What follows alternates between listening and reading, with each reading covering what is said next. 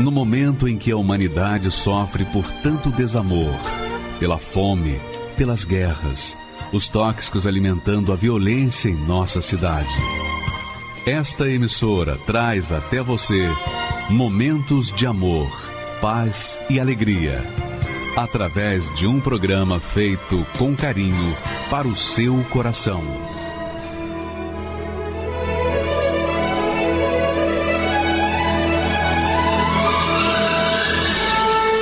Agora, com você, a Palavra Amiga do Bispo Macedo.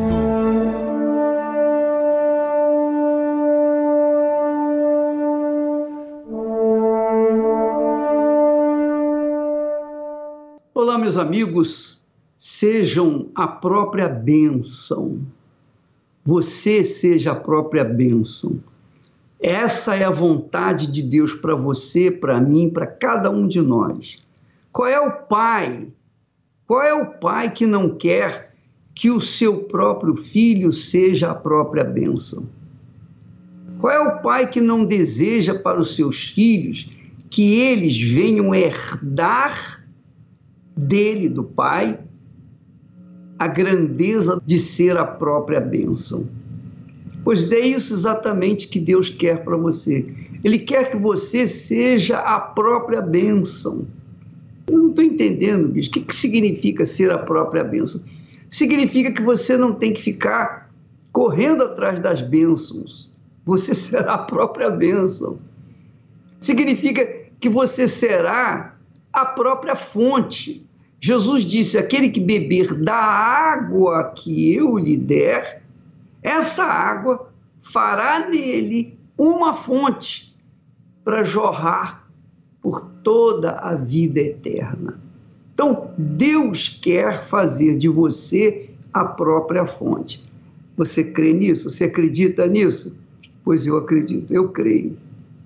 Quem crê em Deus, obviamente, tem que crer nisso, porque ninguém quer o melhor para os filhos, seus filhos, do que o próprio pai não é verdade? Então, para você, entretanto, ser a própria bênção, você tem que ter o espírito da bênção, você tem que ter o espírito de Deus, você tem que ser filho de Deus, você tem que ser gerado por Deus, que é o batismo com o Espírito Santo, que é o selo do Espírito Santo em nós. O apóstolo Paulo, dirigido pelo Espírito Santo, fala sobre isso.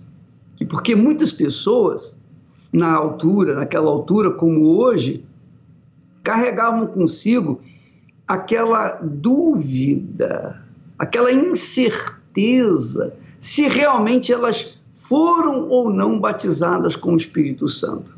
Como é que eu posso saber se eu sou batizado com o Espírito Santo ou não? Como é que eu posso ter certeza que eu sou filho de Deus ou não? Sabe por quê, bispo? Porque a minha vida tem sido tão pífia, tão miserável, tão ordinária, que eu não tenho mais vontade de viver. Às vezes eu fico perguntando a mim mesmo: por que, que eu vim ao mundo? Para que, que eu vim a esse lugar, a esse mundo? Porque eu só conheço sofrimento e dor. Como é que eu posso ser filho de Deus e ao mesmo tempo viver essa vida desgraçada que eu tenho vivido? Não tem sentido, não tem cabimento. É verdade. Você tem toda a razão.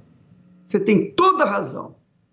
Então a pessoa fica assim, poxa, se Deus quer que eu seja a própria bênção, primeiro ele tem que me livrar dessa vida mesquinha, miserável que eu tenho vivido. Bem, minha amiga e meu amigo, é exatamente isso a proposta de Deus para você. Olha só o que o Espírito Santo, através do apóstolo Paulo, fala para todos os seguidores do Senhor Jesus. Vamos ver o texto. Ele diz assim: o próprio Espírito, referindo-se ao Espírito Santo, o Espírito de Deus, O próprio Espírito testifica, confirma, testemunha, assevera com o nosso espírito que somos filhos de Deus. Então, verifica, minha amiga e meu amigo, que se por acaso você não é batizado, não é selado com o Espírito Santo, você não tem essa certeza, você não tem essa confirmação divina que você é filho de Deus ou filha de Deus. E por você não ser filha ou filho de Deus, você não tem o direito de usufruir o que os filhos de Deus têm direito. Uma coisa é você ser filho, outra coisa é você ser bastardo. Então, quem é filho de Deus, quem é filho de Deus, eu não estou falando aqui de religião, não. A Bíblia fala do fato de ser ou não ser filho de Deus. Aqui ele não está falando assim, ah, você é cristão, você não é cristão, você é muçulmano, você não é muçulmano. Nada disso está falando aqui sobre filhos de Deus. Aquele o assunto trata de filhos de Deus, herdeiros de Deus. Filhos, herdeiros de Deus. Então, quando uma pessoa não é filha de Deus, ela não tem certeza de que é filha de Deus. Até porque você acha que uma pessoa que tem o Espírito Santo, que foi selada com o Espírito Santo, que é filha de Deus de verdade, será que o Espírito Santo vai deixar um 1% de dúvida dentro dela? Você acha que o Espírito Santo dentro de mim vai deixar uma brecha, um espaço para eu ter dúvida que ele é o meu pai? Claro que não. Claro que não. Então, todos os que têm o Espírito Santo, todos os que são batizados, selados com o Espírito Santo, têm uma confirmação no próprio Espírito. No próprio Espírito, do próprio Espírito Santo. Confirmação do próprio Espírito Santo que ela é filha de Deus. E isso é uma coisa pessoal. Por exemplo, eu não preciso tentar convencer ninguém, ninguém, que eu tenho o Espírito Santo, que eu sou filho de Deus. Porque porque o próprio Espírito Santo confirma, confirma, testifica, testemunha, assevera que eu sou filho dele. Então, por ser filho de Deus, eu tenho direitos, eu tenho privilégios. E por conta desses direitos e privilégios, então eu vou em busca do que Deus promete na Sua palavra. As pessoas, quando fazem um voto com Deus no altar e colocam as suas vidas no altar à disposição do Espírito Santo, elas se entregam de corpo, alma e espírito, 100%. Então, o Espírito Santo, o Espírito do altar, vem sobre elas e fala filhas de Deus. Essa é a química do novo nascimento, do batismo com o Espírito Santo, com o selo do Espírito Santo. Você que está me, me assistindo nesse momento, você é católica, você é espírita, evangélica, não importa quem você é, o que você fez de bom ou deixou de fazer de bom, não importa. O que importa é daqui para frente. É o que você está fazendo com a sua vida diante do conhecimento que você está tendo sobre o Espírito Santo.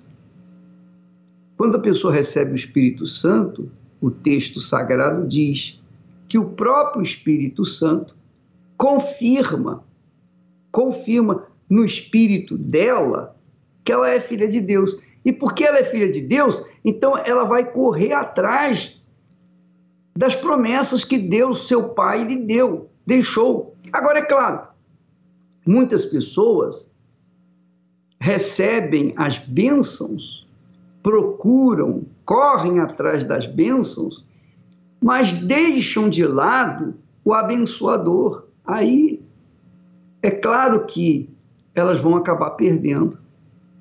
Porque Jesus disse também: buscai primeiro o reino de Deus. Primeiro você tem que entrar no reino de Deus e viver na justiça dele. Aí sim você recebe o Espírito Santo, que confirma que você é filha ou filho de Deus, e aí sim você toma posse de tudo o que o reino de Deus tem. Toda a herança de Deus para os filhos dele. Que maravilha, né? Mas, ô bispo, mas eu não sou uma pessoa religiosa, eu não sou uma pessoa de ir muito na igreja. Não importa. O que importa é a sua fé nas promessas de Deus, é a sua fé exercitada, praticada na palavra de Deus. E a palavra de Deus ensina com clareza. Quando a pessoa tem o Espírito Santo, ela tem o próprio Deus dentro de si. Ela é a própria fonte de bênção. Ela tem a direção do Espírito Santo para saber o que faz e o que não faz da sua vida ela tem a, a condução na sua mente do Espírito Santo que vai fazê-la tomar posse daquilo que ele tem prometido na sua palavra. Então, minha amiga e meu amigo, veja que a fé cristã bíblica, a fé viva no Deus da Bíblia, é inteligente. Há uma parceria. Quando você se entrega, quando você casa com Deus, isto é, quando você no altar entrega a sua vida 100%, corpo, alma e espírito. Então o Espírito Santo, ele vem e recebe a sua vida como a noiva. Como o noivo recebe a noiva no altar, ele recebe a sua vida e enche você da sua presença você é selada com o Espírito Santo e, consequentemente, a partir dali, todas as suas debilidades, fraquezas, complexos de inferioridade vão cair por terra e você passa a acreditar em Deus, porque Ele é contigo, você passa a crer que Ele é seu Pai, e aí você passa também a crer em si mesmo. Porque não basta você crer em Deus e não crer em si mesmo, não é verdade? O que, que adianta você crer em Deus e não crer em si mesmo? E é o que acontece com as pessoas religiosas. As pessoas religiosas creem em Deus, mas elas não creem em si mesmas. Mas quando a pessoa recebe o Espírito Santo, elas passam a crer em Deus e em si mesmas. Porque a certeza, a segurança, a confirmação do próprio Deus que ela é sua filha. Então, ela parte para cima dos problemas, ela parte para cima das conquistas pessoais, ela parte para a conquista de tudo que o reino de Deus promete. É isso que significa ter o Espírito Santo. Quando a pessoa tem o Espírito Santo, ela é absorvida pelo Espírito da fé, o Espírito de Deus, o Espírito da conquista, da vitória. E aí, ela mesma, por si mesma, dirigida pelo Espírito Santo, ela toma posse daquilo que Deus tem prometido. Quer dizer, ela não fica na dependência de patrão, de empregado, de governo, ela não fica na dependência de ninguém. Ela só fica na dependência de Deus e de si mesma. Então, o próprio Espírito Santo confirma, testifica com o nosso espírito que nós somos filhos de Deus e por isso nós cremos em Deus, mas também cremos em nós mesmos. Graças a Deus. Stephanie Rodrigues nasceu em São Paulo, em uma família com estabilidade financeira. Quem vê Stephanie ainda pequena na foto, não imagina quem ela se tornaria. É, após o divórcio dos meus pais, a vida da família inteira mudou. Tanto a parte financeira, ela caiu bastante, mas impactou porque logo em seguida a minha mãe levou eu e as minhas irmãs para outro estado. Então, durante esse período, eu fui crescendo e aí, sabe, né, na escola eu me envolvi com amizades que usavam drogas. É um mundo que quando você entra, quando você vai entrando, é como se fosse um, um bolo de fios que você vai você vai vendo que cada vez mais você já está mais envolvido. Então você vai experimentar a cocaína, aí depois você vai experimentar o lança e quando você vê você já está num buraco. Ir para uma, uma biqueira, um ponto de droga, ficar ali a noite inteira cobrindo um turno de um traficante, eu ia. Se fosse necessário, a gente fazer um arrastão, é, eu ia também. Eu fui me tornando uma pessoa desprezível porque eu não tinha mais, aí eu não tinha mais mesmo o amor da minha família, né? Era a ovelha negra e era assim, com o intuito de realmente fazer o mal para aquelas pessoas, né? De até matar. Então, era uma pessoa considerada realmente a escória para a sociedade, vamos assim dizer. A mãe de Stephanie, sem saber o que fazer, muda de bairro e tenta separar a filha daquelas amizades conheci um rapaz que ele era bem mais velho do que eu e ele bebia muito, então era um relacionamento bem abusivo, né? Ele me agredia, eu também agredia, ao, ao ponto que eu cheguei a engravidar nesse relacionamento. E foi bem conturbado, porque eu não amava a mim mesma. Com toda aquela realidade, ali a criança foi adotada naquele período. Mas aí eu continuava daquele jeito, indo para as festas, em funk, porque eu queria preencher aquele vazio. E eu tinha um relacionamento ainda horrível com a minha mãe, porque a minha mãe queria me impedir de sair, também uma situação que marcou muito. Eu lembro, ah, eu queria sair para uma festa, para um baile, e a minha mãe falou assim: não, você não vai. E aí eu falei assim: eu vou, eu vou sim. E aí eu empurrei a minha mãe. Quando eu pensei que ela ia me bater, a minha mãe me deu um abraço e falou assim: Eu não vou te bater, você é minha filha. Na hora que minha mãe me abraçou, quando ela fez isso, eu fiquei sem reação. E eu vi pela primeira vez uma atitude de uma pessoa que estava sendo confrontada, agredida, que naquele momento eu estava empurrando a minha mãe, eu estava falando palavras fortes para ela, e ela teve uma reação é, mansa. Uma reação assim, para mim, foi algo que eu nunca tinha visto. Então aquilo na hora me impactou muito a mãe de Stephanie passa a entender como deveria agir com a filha. Continua lutando pela transformação da jovem, mas agora com sabedoria. E aí um dia de manhã eu acordei e me deu assim uma crise de choro, eu não entendia, mas ali já era o agir de Deus através das orações da minha mãe. Aí eu falei assim: "Não, eu vou. Eu vou porque é realmente a última saída que eu tenho, porque eu já fiz um pouco, um pouco de tudo nessa vida e nada deu certo. Na Igreja Universal, Stephanie conhece a fé e o único que poderia mudar a sua vida. Mas para que ela abrisse sua visão, ela precisaria abrir seu coração. E ninguém me discriminou. Muito importante assim, porque ninguém me rejeitou. E a revolta que o pastor passava da fé ela vinha assim de encontro a tudo, toda a minha realidade de vida e ela me encorajava a usar a minha revolta para mudar de vida.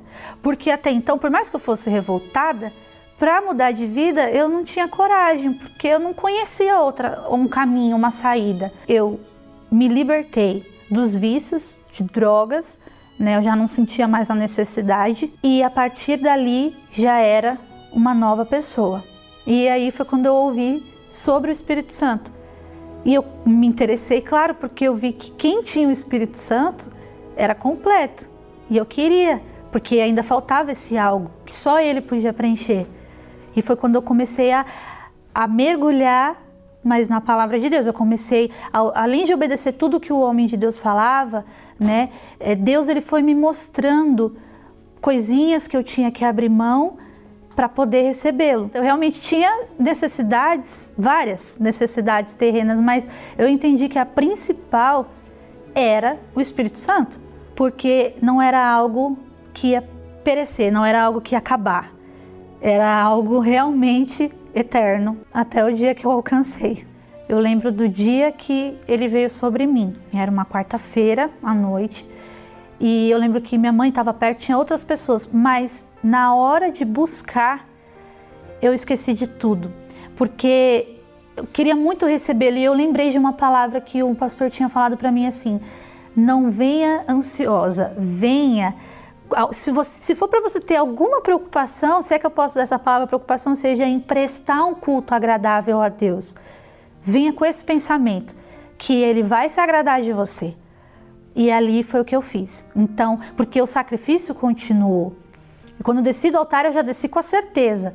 Mas ali é, a gente continua com a confiança. O que é o sacrifício depois que você desce do altar? É confiar. Porque confiar, para a gente confiar, a gente tem que continuar sacrificando os, as nossas inseguranças. E foi o que eu fiz.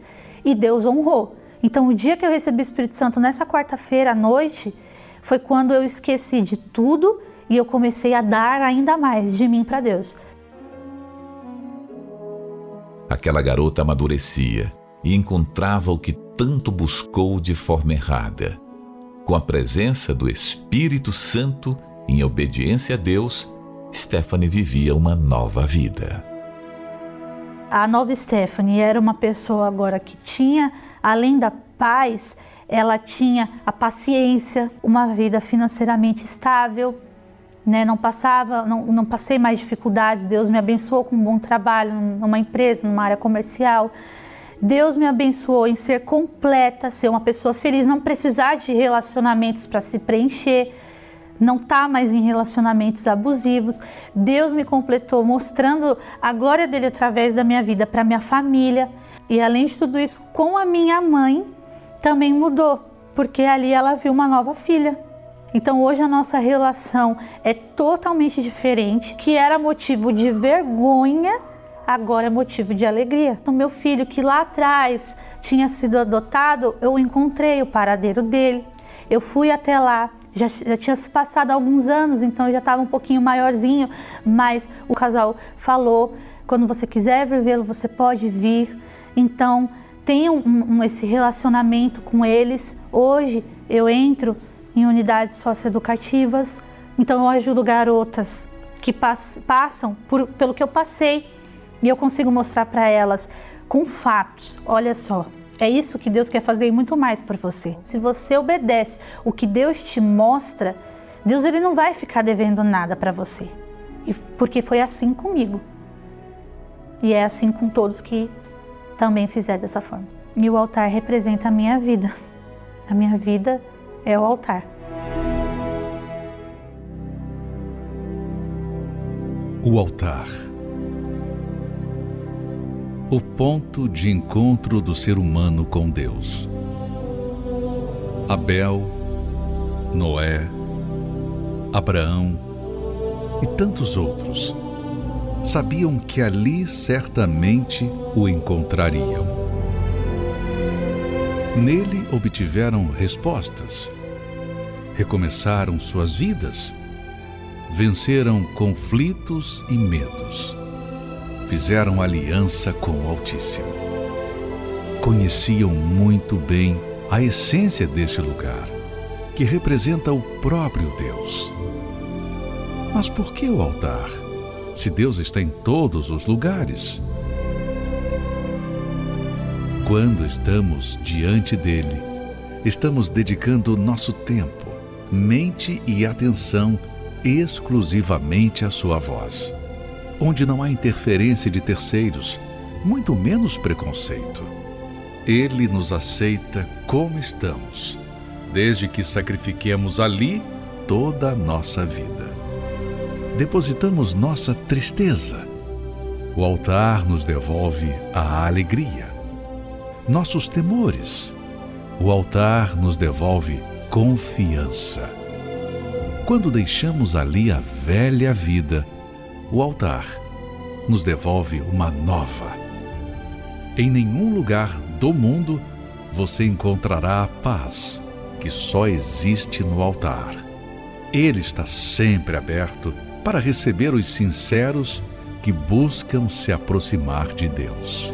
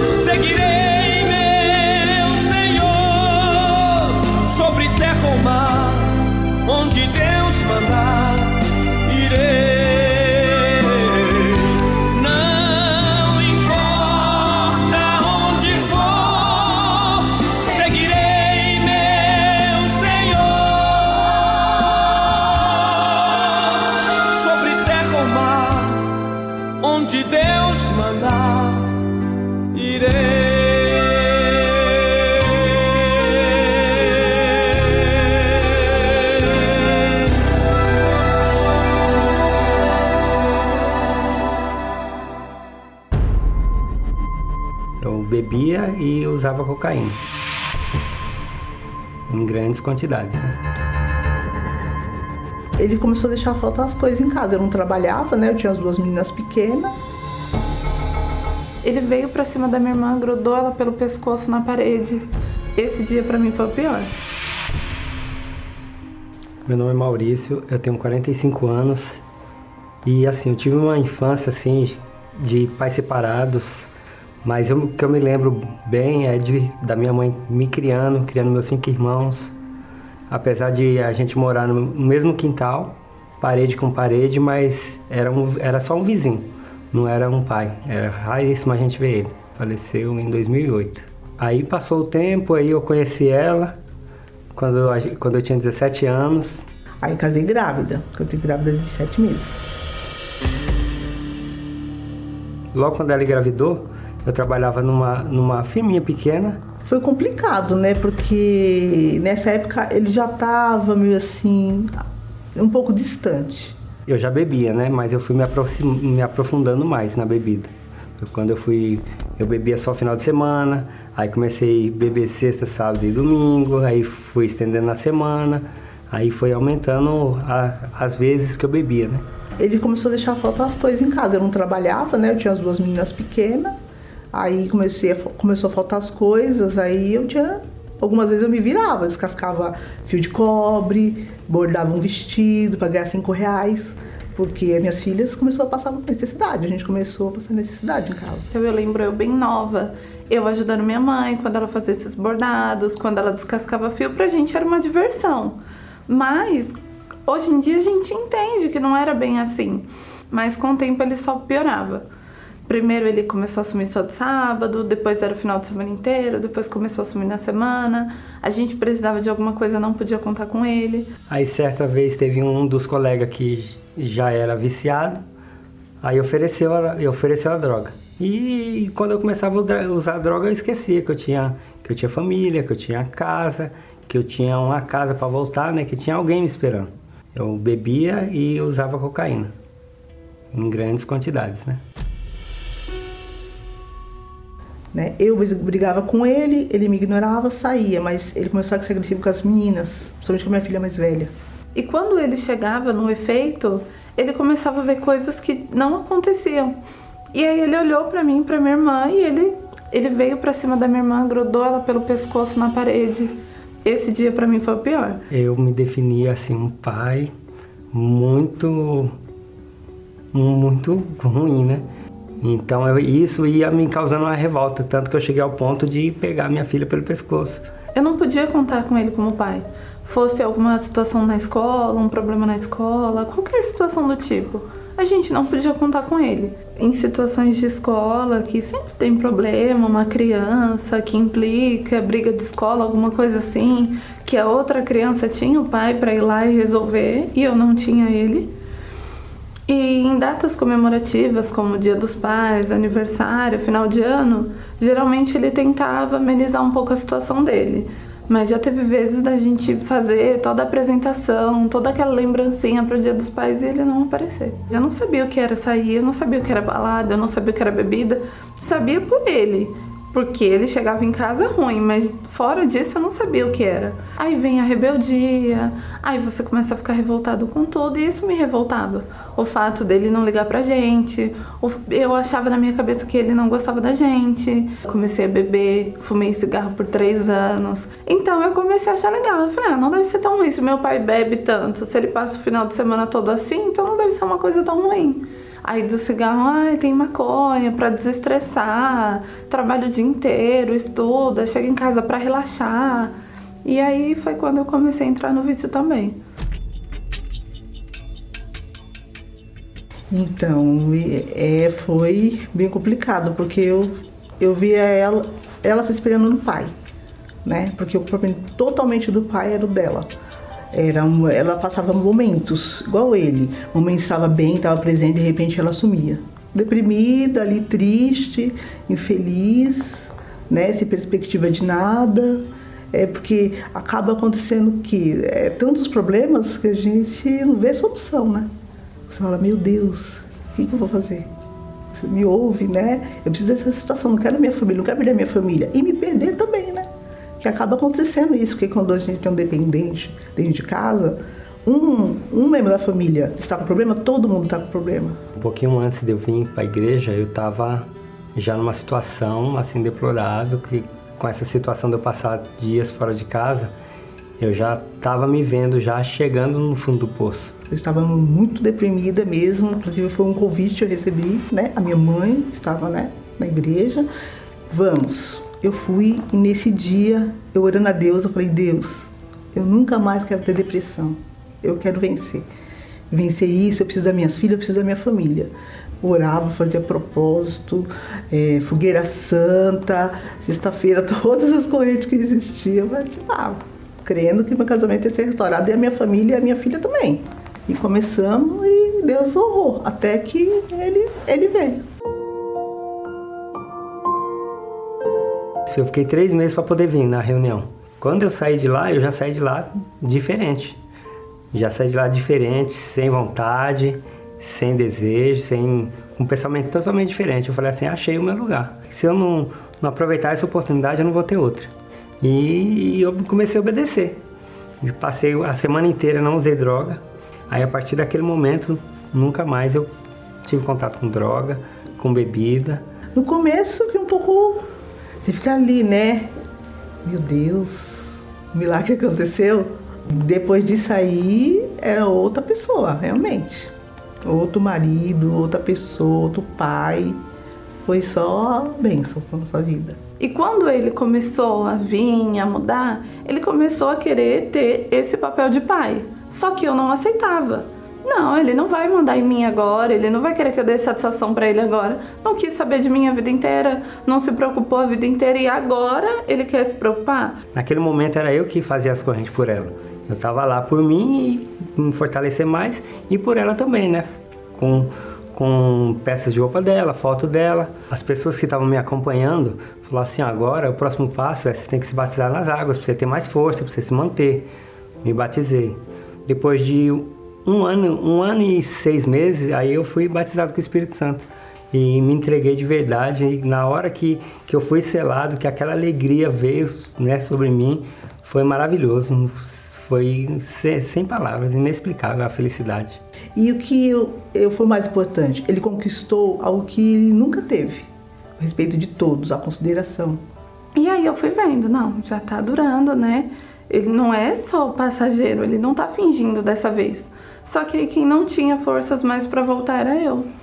E aí de vez em quando ele me chamava para ir na reunião do resgate com ele. Eu não gostava muito, porque era sábado à noite, mas eu ia. Aí comecei na igreja de quarta, comecei na igreja de sexta, e já estava na igreja de volta. Fui batizada, aí me batizei nas águas, fui batizada com o Espírito Santo. E hoje em dia nós somos do mesmo grupo, a gente é do grupo do Vista em Cura. Tem muita gente que não acredita que a família vindo buscar que tem resultado. E hoje em dia a gente prova isso, que tem resultado. Eu comecei a ver nele um pai que antes eu não tinha, que se preocupava, e um homem de Deus acima de tudo, que a gente também não tinha dentro de casa. Ah, ele é. Hoje em dia, esses dias até eu dei. Foi eu mandei mensagem pra você, não foi, tio? Foi. Sou de lindinho. Então, ah, hoje ele é meu amigo, ele é companheiro, ele, sabe? É o homem que Deus deu pra mim, né? Hoje em dia ele é meu melhor amigo. Hum. Ele é meu melhor amigo. Gente, nós somos parceiros em tudo, amigos em tudo. Ele é um homem exemplar para mim hoje em dia, super presente. Me orgulho sim, graças a Deus, né, primeiramente, de eu ter reconquistado, né, a confiança delas, o amor delas porque se eu não tivesse reconquistado isso, não sei, não sei onde eu estaria hoje, né?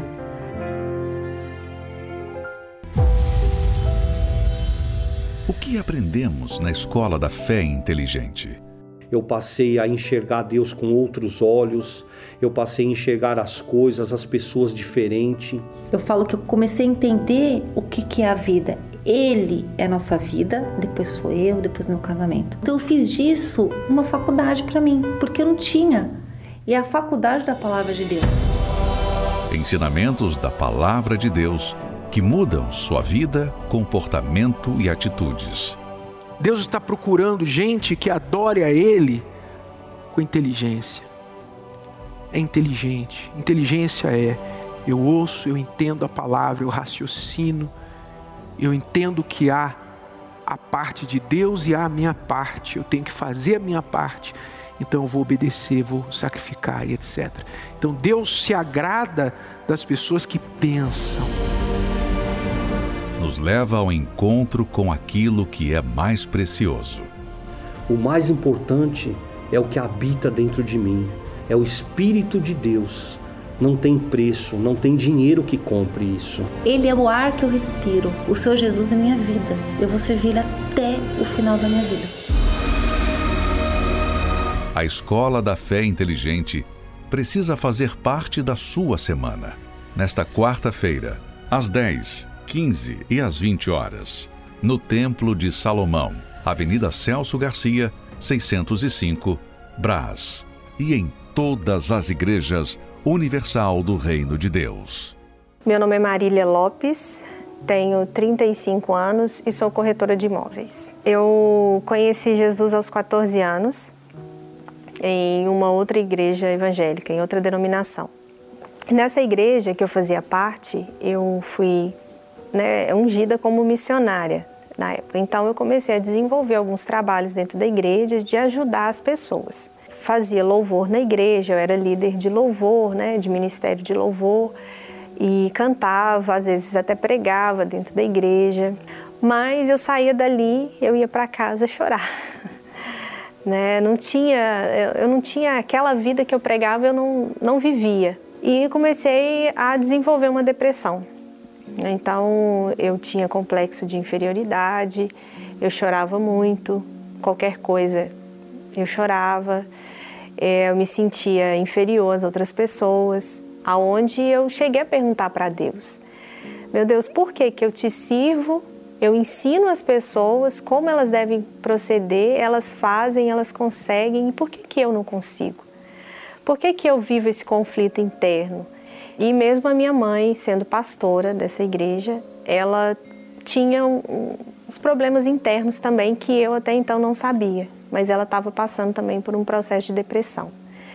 E uma pessoa dessa igreja, que fazia parte dessa igreja, percebeu a, o semblante dela, percebeu que ela não estava legal e fez um convite para ela e falou com ela, falou: "Olha, eu sei de um lugar que se você for, vai mudar a sua vida, porque eu já fui lá". E a minha mãe quis saber que lugar era esse. E ela falou na Igreja Universal. A princípio, minha mãe teve resistência, né? Ela não, não queria ir porque a gente tinha essa resistência contra a Igreja Universal. Eu também tinha. E mas ela aceitou o convite diante da situação de desespero que ela estava vivendo. Ela aceitou o convite e ela foi. E a partir daí, a, ela começou a ter as mudanças na vida dela. Né?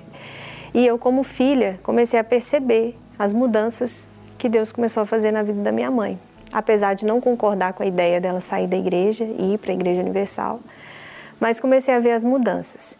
E aí a minha mãe começou a me convidar para ir à Igreja Universal. Então eu comecei a frequentar as reuniões e nas reuniões de libertação, em uma dessas reuniões que eu fui, eu tinha certeza dentro de mim, eu achava que eu tinha o Espírito Santo. E nessa reunião específica que eu fui, eu através da oração né, que o pastor fez, eu passei mal, eu cheguei a cair de joelhos quando o pastor orou ali e falou, né, é, determinou o que estava acontecendo e de fato era o que eu estava vi, vivendo na minha vida, que eu pensava que era uma coisa e quando na verdade era outra. Eu pensava que eu tinha Deus, que eu tinha o Espírito Santo dentro de mim, porque eu ajudava as pessoas, mas quando na verdade não tinha. E aí nesse dia eu cheguei a passar mal, é, fui atendida e ali a minha ficha caiu. Ali eu entendi que eu não tinha o Espírito Santo. Foi muito difícil, porque para gente que está à frente de um trabalho e você de repente você entende que você não tinha de fato Deus para passar para as pessoas.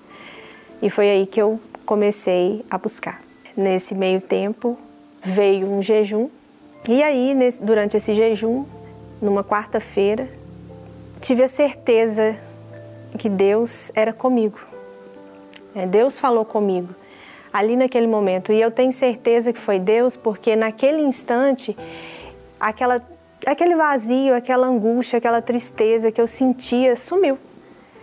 E eu tive a certeza de que de fato Deus era comigo. Eu tinha as minhas inseguranças, né? E, e naquele momento, assim, para mim já não importava nada. Eu tinha certeza que Deus estava me recebendo ali naquele dia, né? Uma alegria muito grande e, e a partir daí as coisas começaram a mudar. Dentro de mim mudou e quando muda dentro da gente, automaticamente fora começa a mudar. Né? E aí comecei a, a mostrar essa diferença automaticamente as pessoas começam a perceber. Né? O meu esposo percebeu a mudança, hoje ele reconhece, ele vê como que eu mudei. É, até a minha estrutura mesmo, de como lidar com os problemas. O mundo às vezes desabando, como a gente vem passando aí esses, esses dias difíceis de pandemia. Mas mesmo nesse tempo difícil, onde está todo mundo passando por crise, Deus nos dá força para ajudar outras pessoas. Né? Deus tem nos dado essa condição, não só com palavras, mas também com atitudes, né? A gente tem conseguido ajudar. Então, a transformação para a glória de Deus foi completa. Hoje eu sou muito feliz, muito feliz mesmo. Tenho um casamento abençoado, tenho uma filha que é uma bênção, tenho uma família muito feliz, sou realizada no trabalho, né? É, graças a Deus, assim, sou reconhecida pelo que eu faço. Então eu só tenho a agradecer a Deus, né, em primeiro lugar, e à Igreja Universal, porque se eu não tivesse encontrado essa porta, eu hoje não sei como que eu estaria. Talvez teria até já cometido um suicídio, que é o que acontece com a maioria das pessoas nessa situação, né? Mas hoje, graças a Deus, assim, a gente tem uma vida feliz com o Espírito Santo e leva isso para outras pessoas também. Graças a Deus. Então, minha amiga e meu caro amigo, a sua vida depende de você. Deus te deu inteligência para você pensar, para você avaliar, para você fazer a melhor escolha. Foi isso que ele fez com Adão e Eva. Olha, tá aí. Vocês é que vão escolher me obedecer ou desobedecer. Se vocês me obedecerem, então as bênçãos estarão disponíveis para vocês. Mas se vocês desobedecerem, eu não, eu não posso fazer nada, porque eu não obrigo, eu não imponho a minha vontade a ninguém, mas aqueles que me obedecem, então usufruem os benefícios dessa obediência. Então, minha amiga e meu amigo, a fé tem que estar aliada, associada à inteligência. Eu tenho que raciocinar para que eu possa decidir o que é certo e o que vai me abençoar. Foi o caso da Marília e outras tantas pessoas, os testemunhos que nós temos colocado aqui. Essas pessoas ouviram a palavra de Deus e decidiram colocá-la em prática. E quando fizeram isso, experimentaram as bênçãos que Deus tem para aqueles que obedecem à sua palavra. Então, eu diria que Deus não pode fazer nada na sua vida sem que você o permita. Mas para que você possa permitir que ele venha operar na sua vida, você, você tem que abrir mão da desobediência, da rebeldia, do pecado e etc, etc, etc. Essa é a realidade. Não há como você servir a Deus, obedecendo a Deus e ao mesmo tempo a Baal. Não há como você servir a dois senhores. Você só pode servir a um. E o Senhor da sua vida é que faz a sua vida assim como ela está. Se ela está uma porcaria, é porque o Senhor da sua vida é uma porcaria. Se ela está uma bênção, é porque o Senhor da sua vida é a própria bênção. Só depende de você. Você que faz a sua escolha. Nós estamos aqui para ensinar a palavra de Deus, orientar as pessoas. Claro, aqueles que têm juízo e colocam a palavra de Deus em prática, esses vão ser abençoados. Os que não têm, a gente não pode fazer nada. Mas vamos orar. Vamos orar para todos, para que todos tenham a chance de entender o que Deus quer para as suas vidas. Vamos falar com Deus. Elevo os meus olhos para os montes, de onde me virá o socorro o meu socorro vem do meu Senhor, que criou os céus e a terra. Não deixará que o teu pé vacile. O Senhor é quem te guarda. Não dormirá o guarda de Israel, pois ele é o teu.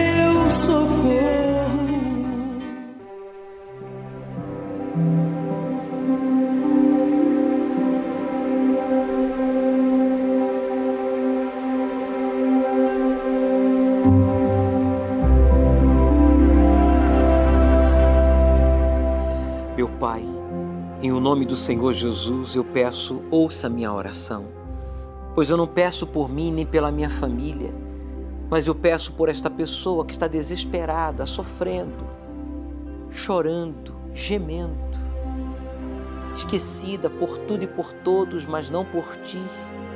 O Senhor marcou um encontro com ela por meio da tua palavra que foi anunciada neste programa, por meio do teu poder que foi demonstrado através dos casos verídicos aqui exibidos. E agora, nesta oração, eu peço a Ti, abraça esta pessoa que não tem forças nem para se alimentar, não tem forças nem para se levantar da cama, se vestir, abrir a janela, olhar para o céu. Eu lembro da minha mãe quando depressiva. Oh, meu Pai, a dor da traição, a dor do abandono é pior do que a dor física, porque é uma dor na alma, no espírito do ser humano. Eu entendo a dor deste jovem, desta senhora, porque eu senti esta dor, deste pai de família, deste profissional honesto, dedicado, mas que vê tudo amarrado, tudo dando errado na sua vida. Ouça, meu Pai, a minha voz e arranca essa opressão, arranca essa angústia, essa dor, esse desânimo que não deixa a pessoa se levantar, tomar um banho, se vestir, se alimentar, levantar a cabeça, olhar para frente. Ele fica se lamentando e chorando pelas perdas sofridas, pelas decepções sofridas, por tudo que aconteceu há anos, há meses atrás. Basta, diga, meu amigo, basta, chega, acabou, deu. Já não vou mais ficar olhando para trás, vou me levantar, vou buscar a Deus. Venha, aproxime-se do seu televisor, do seu computador, coloque a sua mão sobre a palavra de Deus. Ela é viva, ela é poderosa, ela é o próprio Deus. E agora, toda opressão, perturbação, dor, vício, diga em o nome de Jesus, do meu corpo, da minha mente, da minha vida, diga: saia! Retire as suas mãos, respire profundo. Entregue-se a Deus. Diga para Ele: Eu me entrego a Ti, Senhor Jesus. Pois o Senhor se entregou por mim. Respire profundo. Pai, consagra esta água como ponto de contato e traga a paz a todos. Traga a força a todos nós para te buscar e a coragem para te obedecer, porque é isso que garante a vitória de todos nós. Em nome de Jesus. Beba, participemos juntos desta água consagrada a Deus em oração.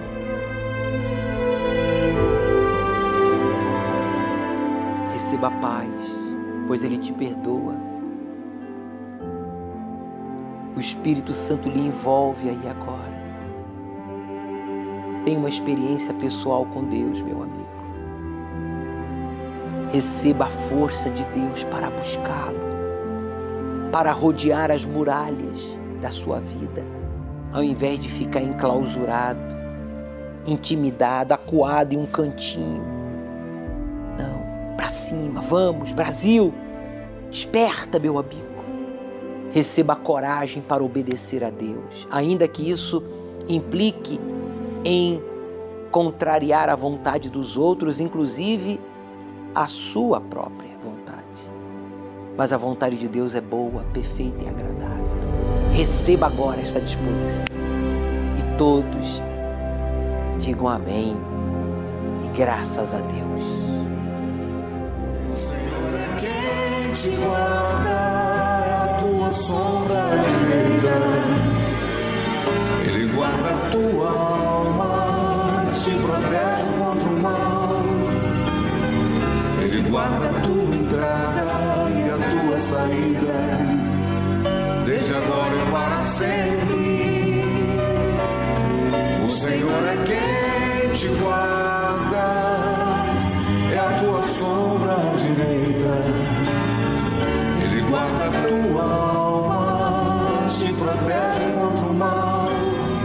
Ele guarda a tua entrada e a tua saída, desde agora e para sempre. Desperta, Brasil, para buscar ao Deus vivo e Ele te dará a vitória. Não fique esperando por políticos, familiares, religiosos. Não fique esperando caridade.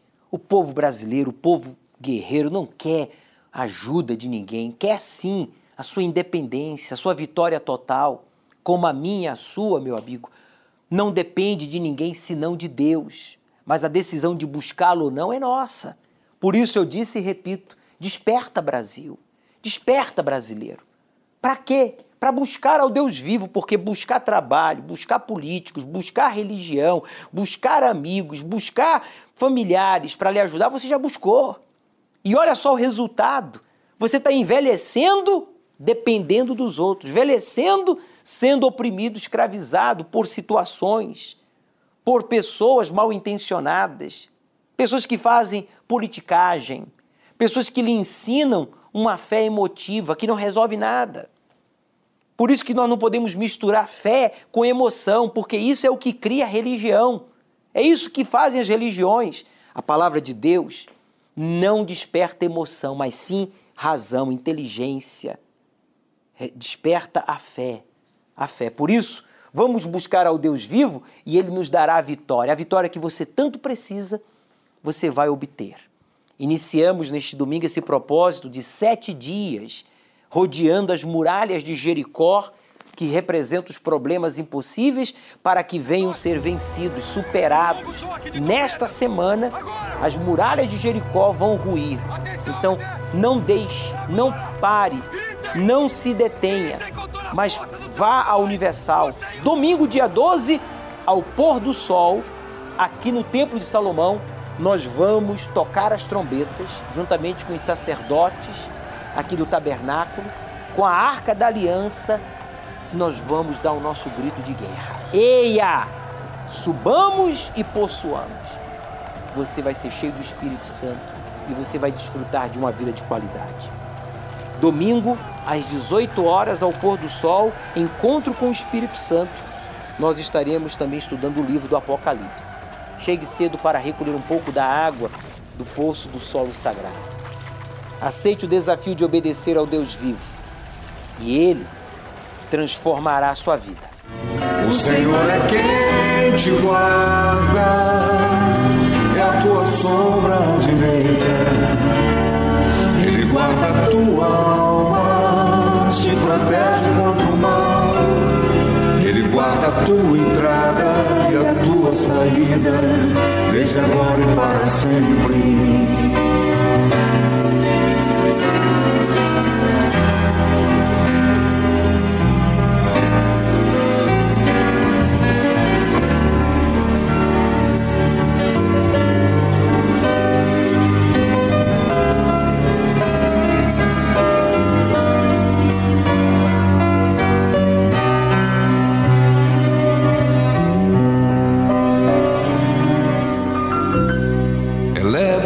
Meus olhos para os montes,